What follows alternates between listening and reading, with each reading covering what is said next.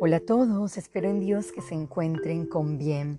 Leí la siguiente frase, el significado de la vida es compartir. El tema de hoy es una vida de comunión.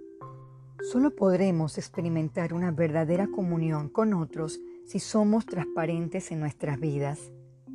Acompáñeme a Efesios 4:32.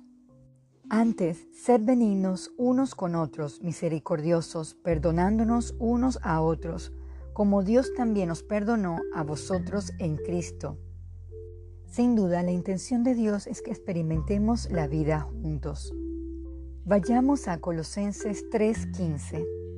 Y la paz de Dios gobierne en vuestros corazones, a la que asimismo fuisteis llamados en un solo cuerpo, y sed agradecidos. Ahora bien, ¿en qué consiste la comunión del cuerpo o de la iglesia?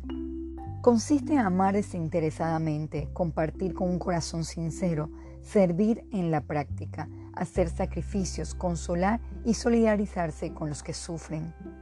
Busquemos 1 de Pedro 3:8.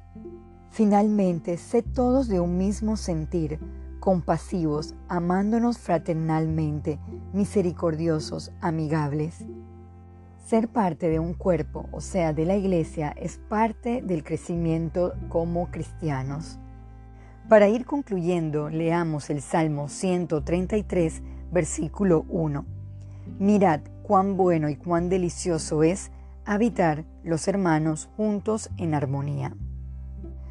Una comunión o el verdadero compañerismo ocurre cuando la gente es honesta.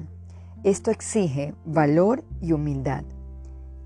Querido oyente, construyamos relaciones recíprocas, compartamos responsabilidades y nos ayudemos los unos a los otros. Vamos a orar. Señor Jesús, le damos gracias porque a través de este mensaje nos recuerdas el verdadero compañerismo, que fuimos creados por Dios para esa comunión. Ayúdenos a realmente tener una relación bíblica y auténtica con las demás personas, que podamos ser de ejemplo y reflejar la luz de Cristo. Todo esto se lo pedimos en el nombre de Jesús. Amén.